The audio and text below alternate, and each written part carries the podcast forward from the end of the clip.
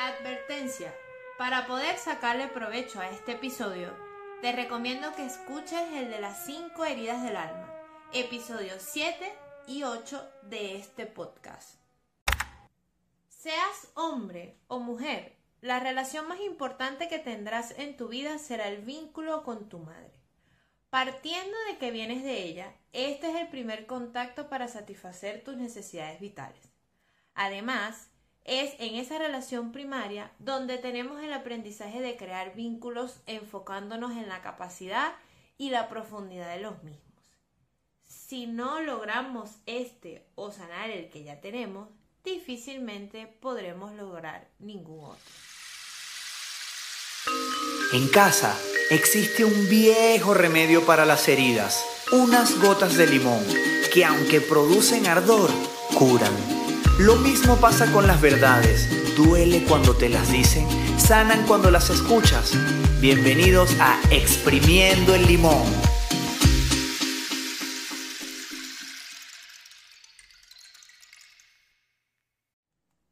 Buenas, buenas, buenos días, buenas tardes, buenas noches, buenas madrugadas, depende del momento en que estés escuchando este episodio. Para mí, eh, este episodio tiene como un sentimiento especial porque es algo que me debía desde hace muchísimo tiempo y es algo que en mi Instagram, arroba psicorose, me han escrito y me han preguntado muchísimo acerca de la relación con la madre. Al principio te hice la recomendación de escuchar los episodios 7 y 8 porque me interesa que tengas noción con nombre y apellido de las cuentas pendientes que tienes con tu madre. Ese va a ser nuestro punto de partida, porque en este episodio me quiero concentrar en cómo te afecta el agobio de tu madre en el presente. La imagen es clara. Aunque no estés en presencia de tu madre o te encuentres a miles de kilómetros de ella, pareciera que constantemente te respirara en la nuca. Te sientes encerrado o encerrada y la carcelera en este primer momento sientes que es ella. Cuando yo te hablo acerca de la relación que tenía en el pasado con mi madre y que he ido trabajando en años, porque no es en siete días, eh, la imagen que puedo construir en mi cabeza es como de una vocecita todo el día en la patica de la oreja. Es ella la que te estresa, la que constantemente te vigila, la que te repite tus fallas, la que te manipula para que no te independice, la que hoy te dice una cosa y mañana cambia el discurso siempre a su favor. Y eso te hace sentir que te encierra, porque está presente en todos lados. Hasta aquí, la postura incluso es de pobrecita yo, que ella me jode. Mira, yo tengo 29 años y me gradué de psicóloga a los 21. Luego hice el posgrado de terapeuta gestal y bueno, al final terminé eh, todo lo que es mi ciclo académico cuando ya tenía unos 24 años, algo así, si no me equivoco. Por lo menos ese, después seguí estudiando, pero bueno, eso no es lo importante aquí. Mi mamá siempre ha tenido planes para mí que soy su única hija y los planes se asemejan a lo que ella le hubiese gustado tener en su vida. Entonces en su cabeza reposaba la idea de que llegaría a su casa, estudiaría de nuevo, pero ahora sería medicina, y viviría y trabajaría con ella. Lo digo y solo pienso en ser un bastón para ella. O sea, no, no puedo tener eh, otra imagen en mi cabeza que de sostenerla. Hasta ese momento yo había hecho lo que ella de alguna u otra forma me había sugerido. Pero en mí se activó un malestar tan intenso que fue la alarma que me avisó que ya esta dinámica de sentirme encarcelada no me estaba gustando para nada. A pesar de que en un pasado dije que sí, y dije que sí para no lastimarla, porque eso automáticamente me colocaba en el escenario de una mala hija ante una mujer que me lo había dado todo, hoy, o bueno, en aquel entonces cuando me empecé a dar cuenta de lo que estaba sintiendo, estaba harta ella está presente en todos lados. ¿Y yo qué hago con eso? Esa fue la primera pregunta que hizo Clip en mi interior para comenzar a moverme de echarle siempre toda la culpa a mirar por primera vez mi responsabilidad en el asunto.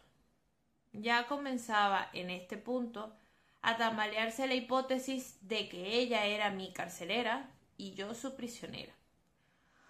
Obviamente cuando me doy cuenta de esto, siento un gran rechazo hacia esta idea, porque toda mi vida había creído que ella era la culpable de todas mis desgracias, o por lo menos de la angustia que sentía en ese momento. Mi mamá, la verdad, es que no está presente en todos lados. Eh, primero por un tema de distancia, porque desde que tengo 18 años no vivimos en la misma ciudad, y ahora desde hace un año y medio no vivimos en el mismo país. Eso quiere decir que ella está presente porque yo la dejo estar. Yo la traigo en mi vida, en el aquí y en el ahora. Yo me la llevo para todos lados. Porque es una relación que lamentablemente ha sido vulgarmente tóxica y ha tenido en el tiempo una ganancia, ganancia neurótica para ambas. Cuando hablo de ganancia neurótica, a ver, en este punto me refiero a lo que obtengo eh, por permanecer en este conflicto. Lo primero que pensarás es, pero es que yo no tengo nada, si lo que obtengo es que vivo amargado, estresado, angustiado, porque esa mujer no me deja vivir. Pero esa es la típica respuesta impulsiva que tenías al principio. Eh, ella es la culpable de todo mi malestar. Vamos en este punto a hacer una pausa y piensa con cabeza fría por un instante qué ganas manteniéndote en la pelea, eh, en la pelea diaria para ver si ella un día te deja libre. ¿Qué, es lo que obtengo? ¿Qué, es lo que, que, en este momento estoy ganando eh, manteniéndome en un círculo vicioso con ella? Eh, vamos a echarle cabeza a ese tema. Te voy a dar mi ejemplo. En aquel entonces, cuando no hacía nada para salir de ese agobio, pensaba en que si realmente hacía lo que yo quería, automáticamente le hacía daño. Y yo perdía el que ella me pudiera garantizar satisfacer mi necesidad de seguridad y de apoyo. Porque a quien no le gusta que la madre la apoye. O sea, eso es mentira que alguien me diga a mí, no, bueno, pero es que ni pendiente. Mi mamá su vida y yo la mía. No. Eso no es así. ¿Por qué? Porque esa es tu primera relación en el mundo, tu primer vínculo. Entonces, no se suelta así como tan rápido. Siendo ya adulta me daba terror quedar en el aire. Y de paso, yo quedaba en el aire y ella lastimada. Entonces, yo sentía que no iba a ganar nadie. Pero la verdadera cara de este pensamiento es que yo sufría al imaginar que la vida de mi mamá era una porquería sin mí. Porque siempre había pensado que cuando te conviertes en padre tu vida gira alrededor de tus hijos y que ese hijo hiciera todo lo contrario a lo que un padre espera era un golpe muy bajo. Yo lo veía como una traición y, era algo que para mí no era fácil de, de digerir. En conclusión, vivía para tratar de mantenerla contenta y luego viví para tratar de que entendiera y aceptara mis decisiones. Y no obstante, con que yo quería que ella aceptara mis decisiones, yo me imaginaba que ella, si me amaba realmente, lo haría desde la alegría. O sea, lo haría desde, no desde el dolor, sino desde le a lanzar bombos, platillos, serpentina. O sea, e, ella incluso se iba a alegrar de las decisiones que yo iba a tomar. Porque si se supone que me ama, se alegraría por mí volvemos otra vez a la necesidad de sentirme protegida, apoyada y segura si ella me daba eso que tanto anhelaba. Y era a mi forma. Entonces era, era un era bastante ególatra ese amor que yo entre comillas le decía que sentía por ella. Esto me coloca de cara a que soy yo la que ahora le toca satisfacerse sus propias necesidades de seguridad lo cual tumba la idea de que ella me tiene encarcelada. Soy yo la que me encierro y le doy la llave a ella para asegurarme todos los días que aquí la mala no soy yo. Esto es durísimo. Yo creo que no recuerdo en ciencia cierta cuánto tiempo fue, pero sé que en terapia duré mucho, mucho tiempo dándome golpe con este, con este darme cuenta. Yo decía, no puede ser. O sea, yo he vivido mm, metida en un mismo hueco que yo cabé y que todos los días como que me hundo más. O sea, yo tengo hasta la pala ahí y todo. Y, la cuerda para salir y yo en lugar de subir con la, con la cuerda lo que hacía era meter más la pala para hacer el hueco más grande. Entonces, bueno, mira, todos en algún momento hemos sido neuróticos. ¿Y cómo se comporta un neurótico? Esa es la primera pregunta que, que surge. Lo primero es que no sabe diferenciar entre sí mismo y la sociedad. Es uno solo. Lo segundo es que no reconoce sus propias necesidades, ni es capaz de tomar decisiones para satisfacerlas, o se retira completamente de la sociedad, o es tragado por ella. ¿Ok? O sea, e, e, en este tema es como, es como que si yo viviera en automático y a mí me dicen qué hacer, cómo, cuándo y dónde.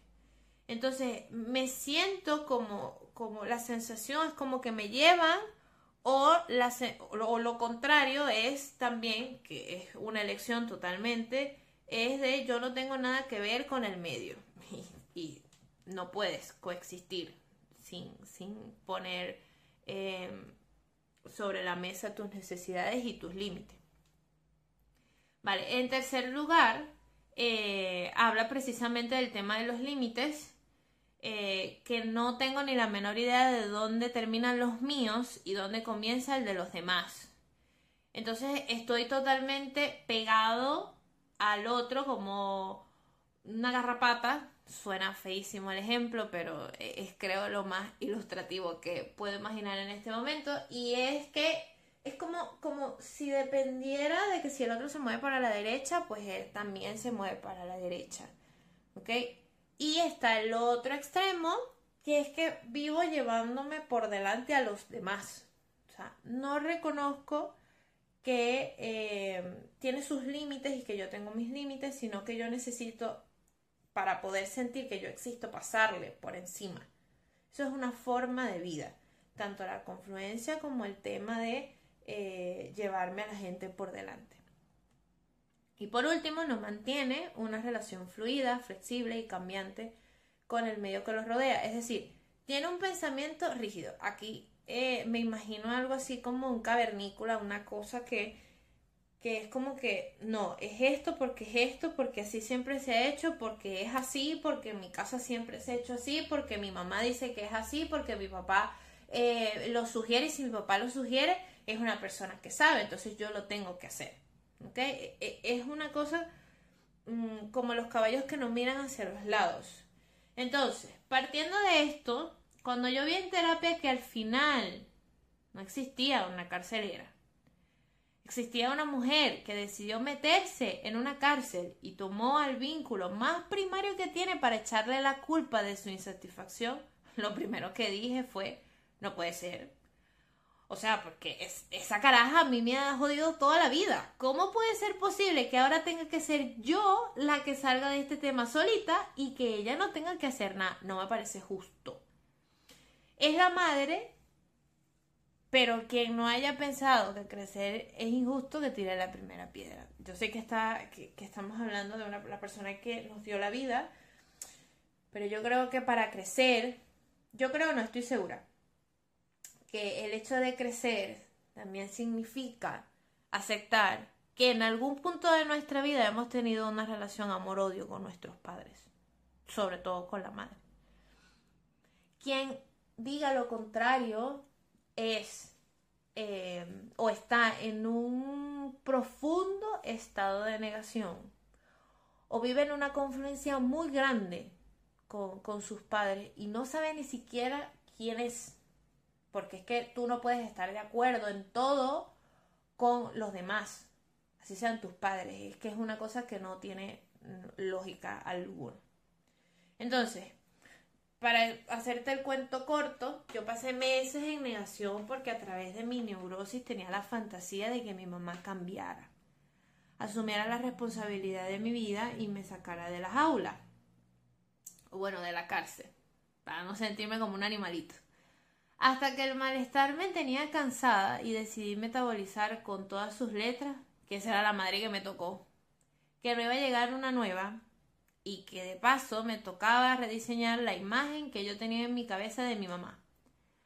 Partiendo de la idea de que yo no soy el centro de su vida, abandonaba el ego. Incluso mi mamá tiene sus otros proyectos. Entonces eso no es verdad. Que yo haya elegido creérmelo es otra cosa. Ahora, si mi mamá no tiene otro tema en su vida que no sea yo, eso tampoco es mi responsabilidad. Esa fue su elección. No tengo que quedarme para apoyarla. No tengo que llevármela a todos lados. Cuando yo la tengo presente, eso me habla de que es una situación que depende más de mí que de lo que ella puede hacer. Entonces, e, en este punto, al abandonar el ego, yo me doy cuenta que mi mamá tiene una vida separada de mí. ¿Se acuerdan que les dije lo del tema de, los límites? Si yo estoy neurótica es que no reconozco que yo soy una persona eh, distinta o, o un organismo diferente al de mi mamá.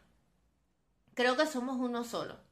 Entonces aquí es abandonar también el ego de que la vida de mi mamá gira en torno a mí y decir, bueno, mira, eh, mi mamá tiene otras cosas. Y si es verdad, en mi caso, mi mamá tiene sus proyectos de trabajo que son brutales y que no giran en torno ni a mi hermano ni a mí.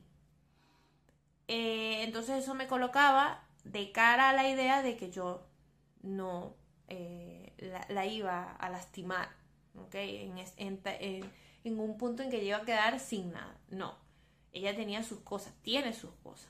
Ahora, si me toca la otra cara de la moneda, en donde yo soy el centro de la vida de mi mamá, eso no es mi responsabilidad, eso fue una elección de ella. Y como ella, vuelvo y repito, reconozco que es un organismo distinto a mí, pues es ella la que necesita asumir la, la consecuencia de esa decisión. ¿Ok? Es un trabajo de ella. Yo tampoco es que le, le tengo que buscar las herramientas para que ella pase las consecuencias de lo que decidió años atrás. Por último, a modo de reflexión en este episodio, que para mí es terapéutico totalmente, es que cuando me di cuenta que estaba ahí en esa cárcel, tenía miedo de mis propias expectativas creadas en una percepción totalmente errada. Siempre pensé que mi mamá pensaba de mí muchas cosas dolorosas.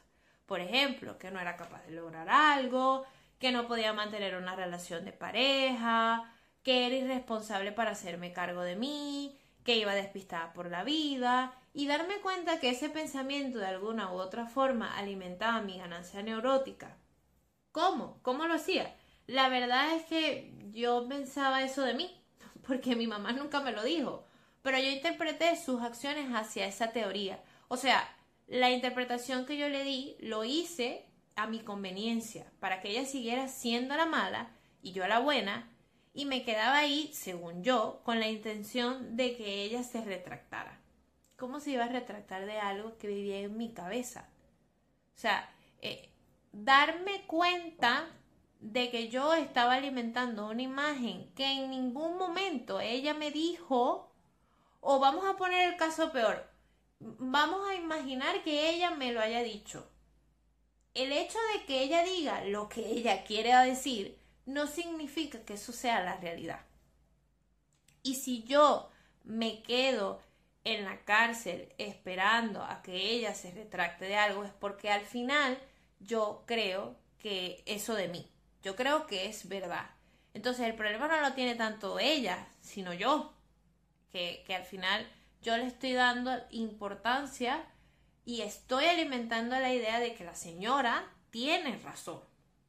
Entonces, eso fue, eso fue la segunda locha que me cayó y ahí obviamente duré meses más. O sea, que, que al final, eh, si te preguntas cuánto tiempo tiene que pasar para que yo me sienta bien con la relación eh, que tengo con mi madre, es depende de la mm, decisión de querer darte cuenta de tu responsabilidad y de las consecuencias de las decisiones que has tenido a lo largo de tu vida.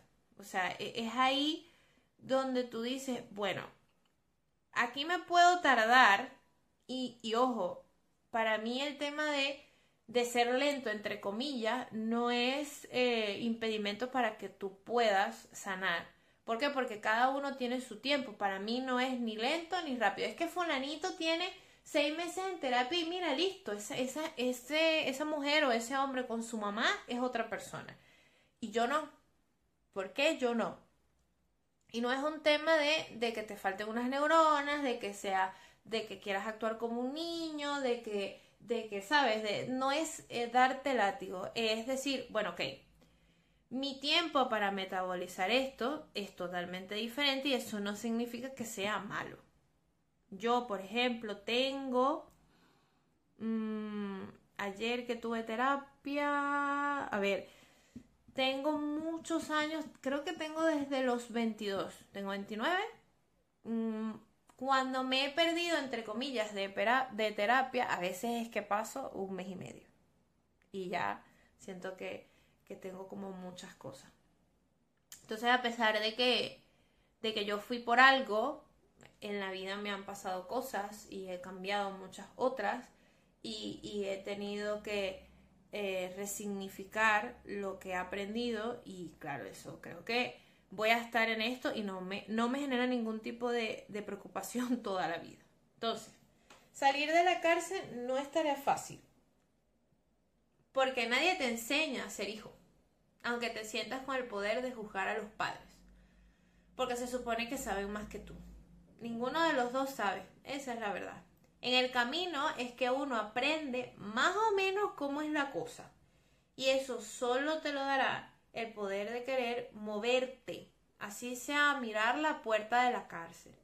Y otro día tocar los barrotes. Y al otro ver si abre para adentro o abre para afuera la puerta. Y luego abrirla. Y después asustarte porque la abriste y la cierras.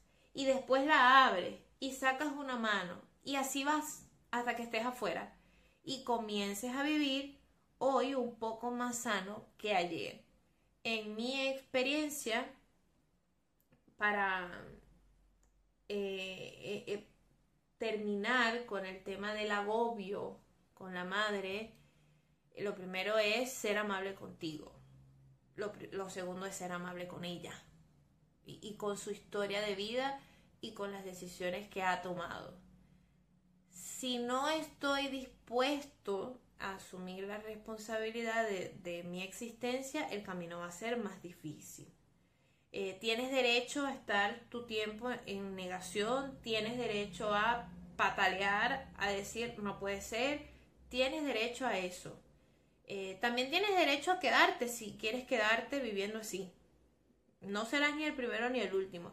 Pero si realmente eso te molesta y quieres hacer algo, es primero, fíjate, yo pasé de pensar que ella era la que me había amargado toda la vida a darme cuenta de que yo la llevo para todos lados, no es que ella se viene, es que yo la llevo para todos lados, a darme cuenta también que estaba viviendo de forma neurótica, a eh, ponerle la lupa también a lo que estaba ganando manteniéndome en el conflicto.